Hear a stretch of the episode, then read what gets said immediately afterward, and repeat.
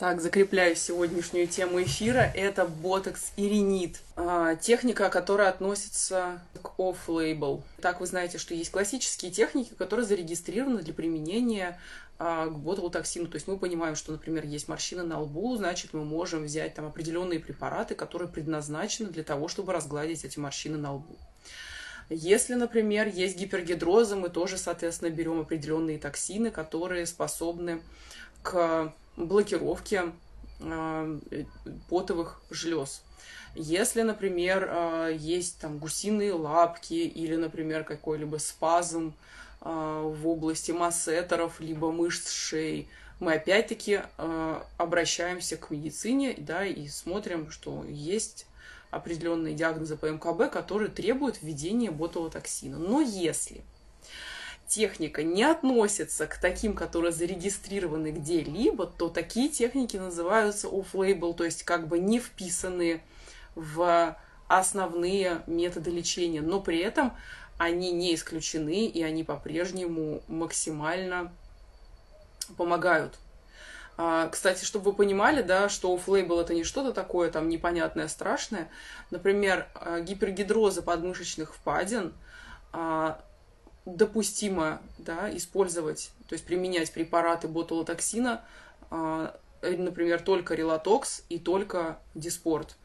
То есть, соответственно, чтобы сделать, допустим, коррекцию гипергидроза методом, допустим, введения ботокса либо ксиамина, мы также должны будем обратиться как бы к техникам off-label. Ну, то есть вот такой немножечко странный, да, вот такой странный подход, но однако же.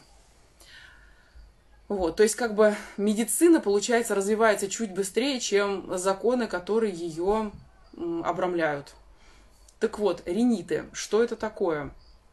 Я думаю, что многие сталкивались, ну, либо если не сами, то хотя бы у своих знакомых, с таким течением из носа, которое связано, например, с перепадами температур. Это когда, например, холод, тепло да, то есть выходим там на улицу, да, подмерзли, да, сосуды резко сузились, или наоборот, стало тепло, да, там забегаем в автобус, а там жара, или в метро, а там жара, и начинает капать из носа, да. А, содержимое, как правило, вот э, из носа, оно прозрачное, оно не содержит бактерий, то есть здесь речь идет не о какой-то патологии, а это именно вазомоторные риниты. А также, вы знаете, есть еще более сложный э, его вариант – это аллергический ринит. Аллергический ринит, он связан также с течением из носа в результате раздражения слизистой оболочки носа. Так вот, э, если, э, например, обратиться к тому, чем могли помочь людям с такими изменениями раньше, да, ну, помимо носового платка, значит, раньше были такие варианты лечения, как, ну, например, консервативные. Это когда вводились новокаиновые блокады. Неправильно, может быть, говорят блокады, но суть в том, что вводились инъекции в носовую полость новокаина, а причем это было несколько кратно, то, есть, если я не ошибаюсь, там где-то от 6 до 10 процедур, для того, чтобы немножечко купировать вот эти моменты, да, вот э, раздражения слизистой оболочки. Еще более такой сложный вариант – это а, да, но это, это если по простые методы, это если исключать, например, различные капли, да, которые, вы знаете, тоже небезопасны, потому что они могут вызывать своего рода привыкание, а то и истощение э, слизистой оболочки, вот, а также изменения в работе э, капиллярного русла. Вот. Если говорить про хирургический метод, это был метод денервации носовой полости. То есть удаляли небольшой кусочек кости и денервировали нерв. Но причем, поскольку все рядом находится, конечно, такая операция она могла ну, просто потом сказаться, да, действительно, мало того, что это а, отсутствие, да, определенной зоны с э, костью, так еще и рядом находится тоже еще и нерв орбикулярис, и иногда, да, то есть эти моменты задевались все. Поэтому к хирургическим методам лечения не все прибегали, и, ну, мягко говоря, да, не все, даже и сами специалисты, в общем-то, не всегда проводили такие методы лечения. Вот, соответственно, в большинстве случаев такие клиенты, они э, подсаживались попросту на капли. на капли различные, да, которые либо подсушивают, а, либо каким-либо образом раскладывают, да, носовую полость, то есть сосудистые, а, вот. Ну и, естественно, эти капли, вот, они могли повлиять на слизистую оболочку, вот, и, в общем-то, не решить основную задачу. Так из-за чего же происходит раздражение слизистой оболочки носа?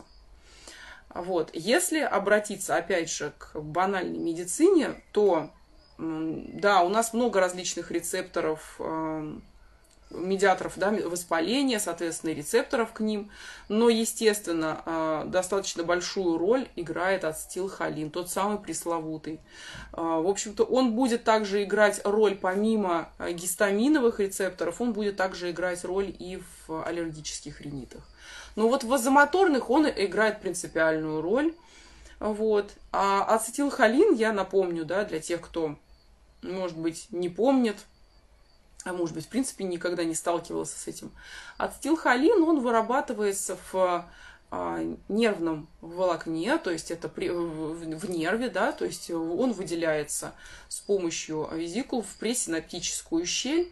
В дальнейшем он будет связываться с помощью СНАП-комплекса, с помощью СНАП-белков – вот, связываться уже с определенными структурами. Если мы говорим про мышцы, то он будет связываться с мышцами и, и, и, соответственно, вызывать движение этой мышцы. То есть, когда мы, например, производим инъекции в зону, э, допустим, максимальной э, морщинистости, да, то есть это зона там орбикулярис, зона лба, вот, то мы понимаем, что мы денервируем область именно мышцы, и человек перестает ее сокращать, а значит и морщины тоже на какое-то короткое время перестают его беспокоить. Ну, то есть мы знаем, да, от 4 до 6 месяцев.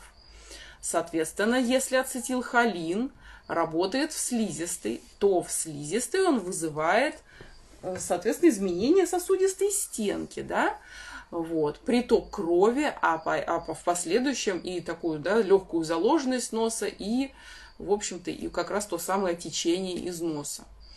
Вот. И если, например, вазомоторный ринит, люди как-то приспосабливаются к нему, они стараются либо какие-то ватные там ставить себе какие-то турунды, либо пытаться обратиться куда-то, да, там тоже капли использовать, то, например, аллергический ринит, его и вовсе непонятно, как лечить, потому что люди мучаются сезонно, вот сейчас как раз уже начинается цветение, и люди просто в захлеб начинают чихать. То есть они, они ну, вплоть до того, что некоторые, я знаю, вот уезжают, прям уезжают, улетают куда-нибудь, лишь бы пережить этот период. Потому что вот эти цветения их настолько изводят. Это, знаете, не, не то, что один раз чихнуть и получить удовольствие от этого, а это 121 раз чихнуть, и там уже никакого удовольствия нет. То есть люди просто лишены а, возможности адекватно социализироваться, они не могут ездить в, маш, э, в машине, они не могут работать. Вот, то есть у них полностью да, все забито, все заложено и течет из носа. Так вот, ботулотоксин, он может как раз на вот этот острый период аллергических ринитов, а также в хронический период для людей с вазомоторным ринитом спасти, поскольку он блокирует ацетилхолин. Только если мы работаем с ботулотоксином в мышцах, да, когда мы говорим про а, лечение, да, там, э, соответственно, морщин, лечение возрастных изменений, то здесь речь будет идти об отоларингологии, то есть о лечении слизистой. Соответственно, введение будет в слизистую. Страшного в этом ничего нет. Многие начинают переживать, что говорят, что это мне прям в нос будут колоть. Слушайте, это гораздо легче перенести одну инъекцию ботулотоксина в полгода, чем, например, курсом ходить на новокаиновые блокады, либо чем денервировать или удалять а, да, кусочек а, кости или перерезать нерв. Это гораздо легче. И, в общем-то, если а, абстрагироваться именно от страха того, что тебе что-то вводят в полость носа, то на самом деле ничего там болезненного нет. Все достаточно терпимо, потому что это слизистое. Это скорее больше щекотно, потому что, вы знаете, в носу очень много волосков. Вот. Поэтому максимально стараемся вот эти все неудобные моменты убрать. То есть в основном это носорасширитель, да, достаточно прохладный, который снижает вот, эту, вот эти ощущения неприятные. Дальше достаточно длинная игла для того, чтобы достигнуть нужного места введения. Вот. Ну и, соответственно, момент да, правильного наклона человека, то есть чтобы человек не э, хлебнул, да, соответственно, там либо содержимое, которое вводится, либо э, вот этот момент, да, чихания при введении, он тоже, естественно, будет, ну, как, как ну, понятное дело, что это просто стимуляция, да, иглой. Соответственно, определенная позиция, в общем, вот это все моменты выручают. То есть мы даем там определенные да, наставления, и, в общем-то, все выдерживают. И э, действительно у нас уже есть практический опыт э, того, что аллергические риниты, но в первую очередь вазомоторные риниты действительно перестают мучить людей на определенный период. А аллергические риниты действительно дают послабление. Ведь в любом случае, если аллергию не, ну, нет возможности вылечить как таковую, нет, игла гораздо длиннее, не 30G на 12, нет. Игла будет 25 миллиметров. А, специальная а, игла стоматологическая, да, то есть вот как раз та самая, у которой вводится обычно анестезия, вот, вот тоненькая, да, ей уже будут вводить в слизистую. Вот. Именно в слизистую, не в кожу, не в кость, не в хрящ. Вот. Для этого, конечно, нужно будет определенная удобная позиция, да, для того, чтобы это проколоть. И а, еще, да, такой момент. Те, техник работы с, так, с такого рода э, изменениями на самом деле немного. Просто чтобы вы понимали, я единственная, где слышала про эту технику работы именно с вазомоторными ринитами. То есть у нас по-прежнему протыкают вот эти, да, там носы, по-прежнему там ломают эту кость, по-прежнему вводят новокаиновые блокады. Вот. И только вот буквально э, недавно я услышала, что в Америке, да, эта техника есть. Э, единственное, мы вводили всегда где-то в 2-3 в кола, э, там вводят в 4 вкола и достаточно большое количество единиц. То есть, в принципе, там уходит где-то флакон 100 единичного токсина на весь нос, практически целый флакон. Есть вы должны понимать, это достаточно приличное количество. Вот. Но зато действительно пациенты отмечают абсолютное отсутствие вот этих вот негативных явлений. Они могут спокойно пережить месяц, э, да, не теряя социальную адаптацию, не, требуется никакого больничного или куда-то улетать для того, чтобы спокойно провести весенние праздники и э, наслаждаться, дышать и наслаждаться жизнью, да, собственно. Вот. Э, происходит при введении ботулотоксина, происходит денервация слизистой, и через какой-то период мы понимаем, что все, вот это вот течение, оно э, прекращается. А, также э, из-за того, что отек спадает, человек начинает легче дышать, а самое главное, что из пазух также начинает правильно отходить слизистый секрет. Через какое время что? Начинает действовать? Как любой ботулотоксин, от 5 до 7 дней. А полностью отходит э, этот момент, ну, где-то от 4 до 6 месяцев. Вот. Какие-то еще вопросы у вас есть по ринитам? Где-то еще видела вопросы. Потеряла. Если что, повторите. Да, длинной иголочкой вводится в область нижней носовой пазухи да, здравствуйте. Вот, а болезненная ли процедура? Ну, на самом деле нет, это больше, больше почему-то вызывает страхов, потому что мало того, что это инъекция, так еще это инъекция внутри носа. То есть люди не знают, что это такое, им кажется, что это вот прям что-то страшное, им залезут в нос и что-то им такое натворят. На самом деле нет ничего страшного. Но, кстати, хочу сказать, те люди, кто намучился уже с ринитами, тем, кому делали проколы, различные инъекции, для них инъекции ботулотоксина просто они даже незаметны, потому что для них это действительно представляет вариант э, адекватного лечения то есть адекватного спасения. Поэтому им уже это не страшно, потому что они пережили гораздо более худшие варианты. Эффект от 4 до 6 месяцев, как любое действие бутулотоксином. Да, то есть человек начинает нормально жить. Фактически одна инъекция в полгода, и все, и человек живет без вазомоторных ринитов. Вот. Это все техники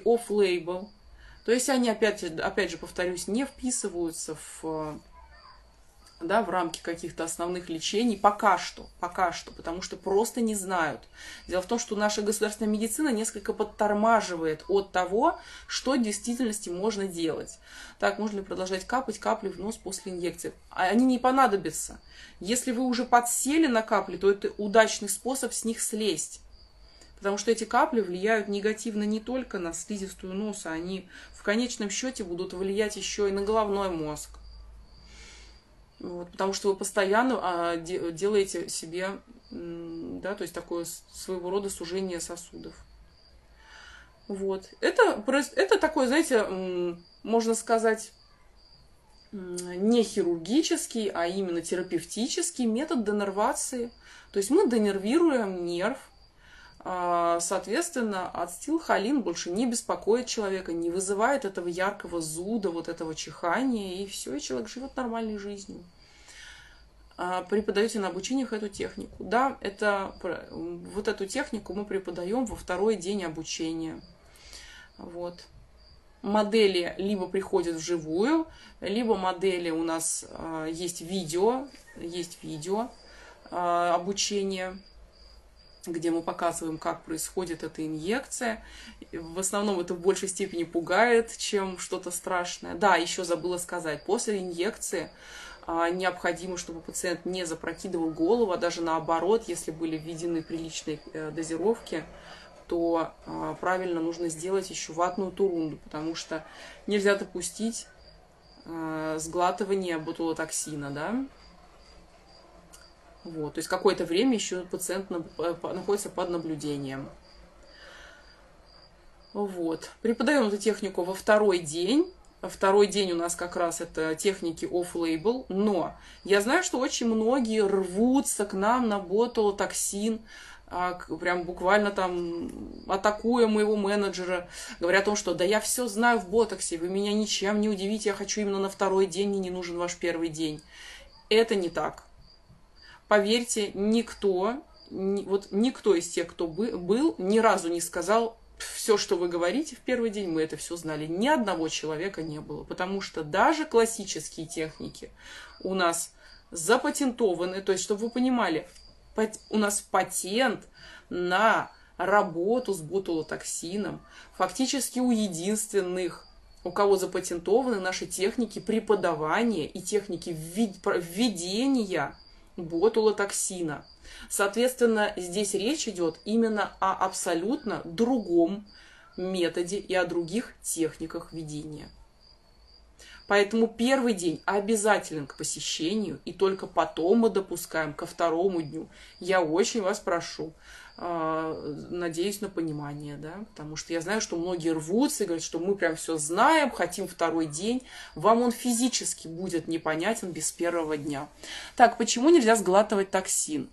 Ну, логично, потому что можно просто получить э, ну, своего рода прям ботулизм, потому что вы же знаете, что Ботулизм – это кишечное расстройство, в последующем неврологические, именно из-за поедания несвежих продуктов, насыщенных токсинами кластридием ботулинум. Поэтому, чтобы не провоцировать судьбу, лучше не сглатывать. Лучше не сглатывать, вы поняли, да? Сейчас не минутка пошлости. Дозировки у всех одинаковые. Нет.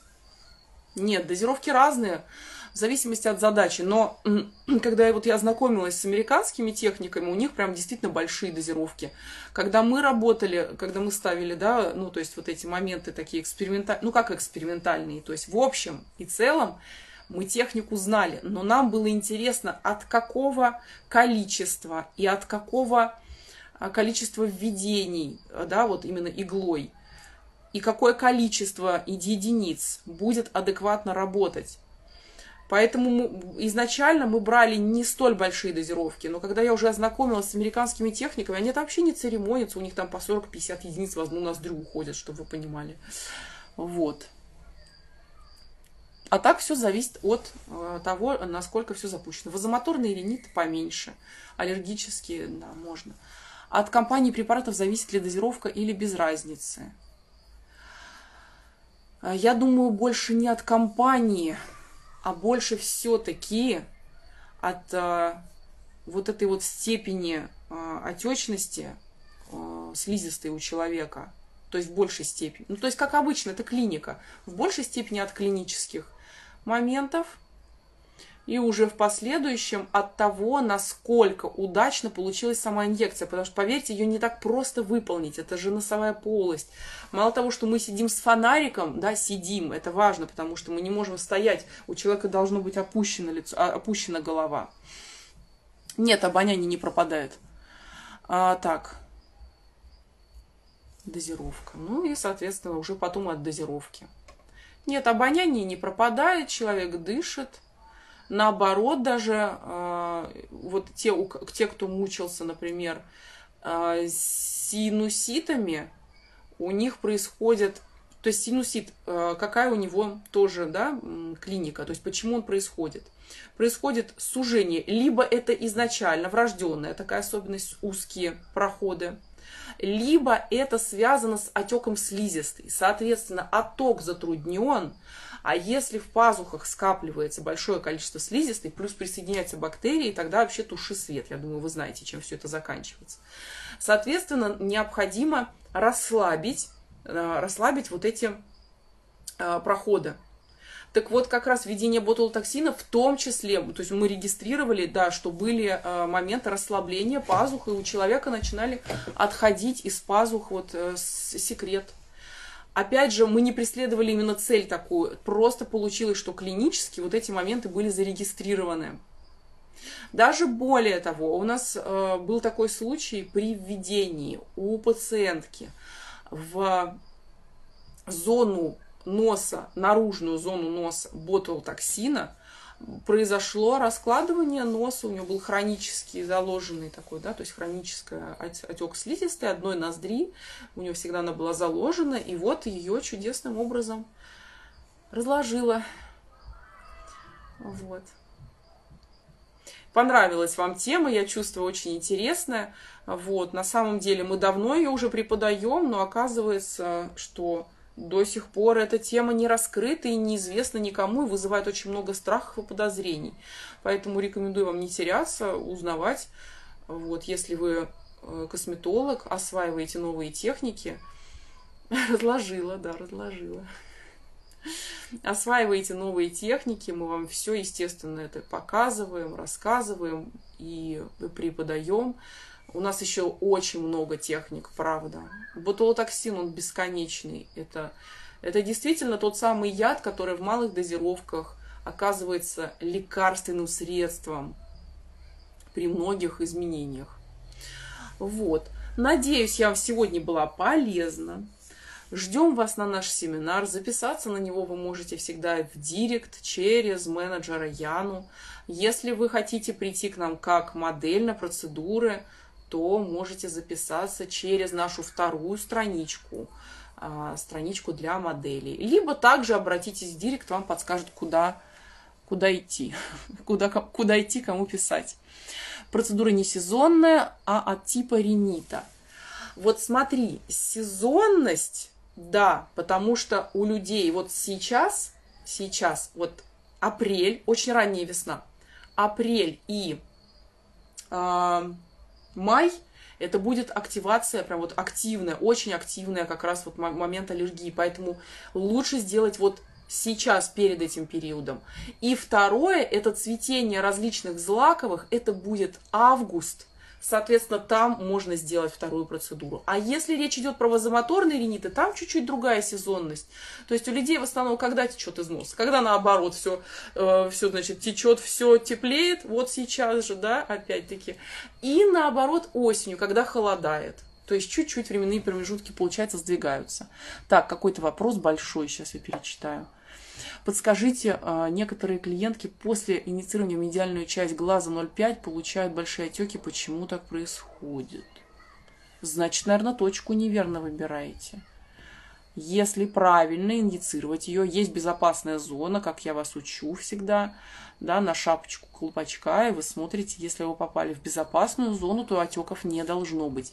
Если у вас изначально клиентка склонна к отеку, то я вам рекомендую вот эти 0,5 ставить не в первую сессию, а во вторую. Тогда все обойдется. И вам спасибо, мне тоже с вами очень интересно. А, эфир мы, конечно же, сохраним для престижного косметолога, а также на нашей страничке в Ютубе. Здесь же останется лишь только след от эфира. Спасибо вам большое, не болейте, не сопливьте.